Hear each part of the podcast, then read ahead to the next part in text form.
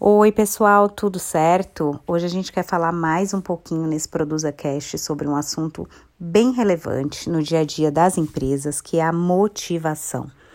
Dia a dia a gente tem visto aqui é, sempre a mesma preocupação. Cara, Alex, Na, como eu posso fazer para ter uma equipe mais motivada?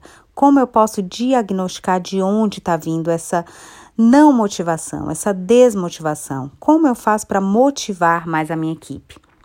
Bom, gente, através dos nossos métodos, a gente tem sempre, sempre a neurociência aplicada aos negócios. Então, para a gente falar de motivação, a gente fala de dois caminhos para que essa motivação chegue até nós, né?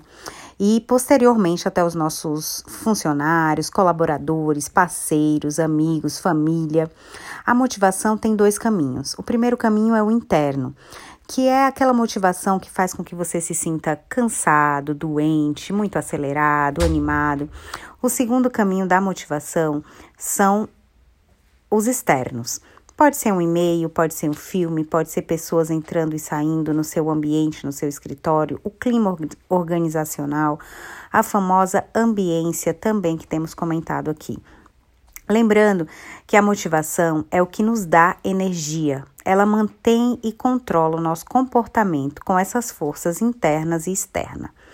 A motivação é muito mais apenas do que força de vontade, gente. A gente precisa entender que a motivação é um estado da mente, a tal mentalidade motivada, que pode sim gerar alta produtividade, resultados, que é o que a gente tanto quer no dia a dia, né?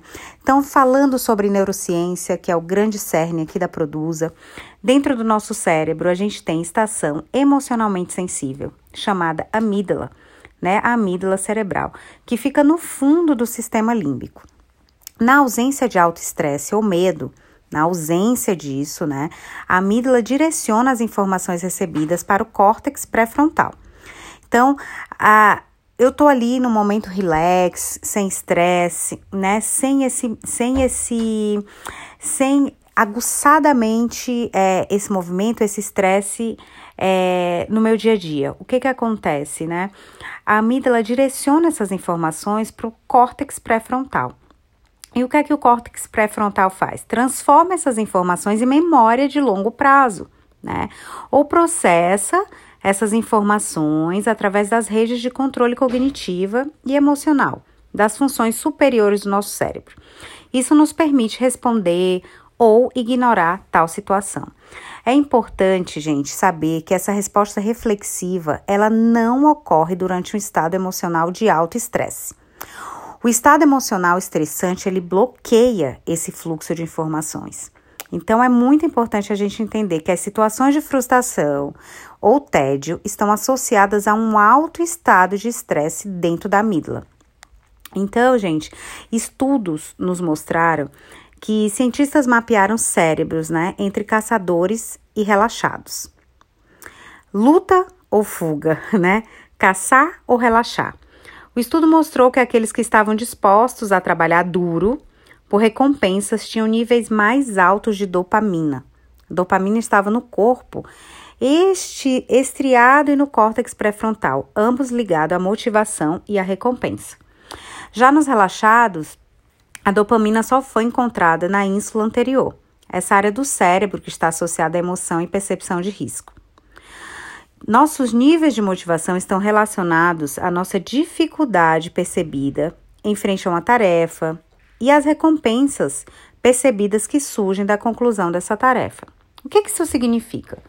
Que quando há baixas recompensas, a motivação para, para de dar continuidade em uma tarefa né? E a, essa continuidade vai ser menor. Quando a gente não enxerga essa recompensa, a gente não tem tanta motivação, né? A gente não tem tanto motivo para ação. Se a dificuldade percebida de uma tarefa aumentar repentinamente durante um período de baixa motivação, nosso nível de motivação cairá ainda mais. Então a gente tem que ter muito cuidado com o que a gente pensa que é, dá trabalho, dá checklist, é, planejamento, faz isso, faz aquilo outro. A gente tem que entender esse período de baixa motivação, né, junto aos nossos. Por quê? Porque isso acaba levando uma espiral negativa no nível emocional. por mais que a gente faça algo para sobrepor isso, né? Isso acaba girando uma espiral negativa. Mas como que a gente consegue uma motivação elevada para as tarefas tediosas ou, ou repetitivas? Primeiro, defina metas alcançáveis. Se uma opção seria aumentar as recompensas, né, depois de concluir uma tarefa, essa pode ser uma das opções. Talvez completar uma tarefa, é, dar uma meta de completar uma tarefa, é, um jantar com os amigos, um happy hour, uma pizza no final do expediente. É importante estabelecer metas alcançáveis que sejam facilmente atingidas. Porque quando a gente vê uma luz no fim do túnel, é mais provável que a gente continue avançando até chegar nela. Então, esse é o grande ponto, né? O grande ponto é estabelecer metas alcançáveis, que a gente encontre um caminho é, viável e fácil de atingi-las. E aí, a continuidade é com certeza algo que vai ser consequência disso tudo.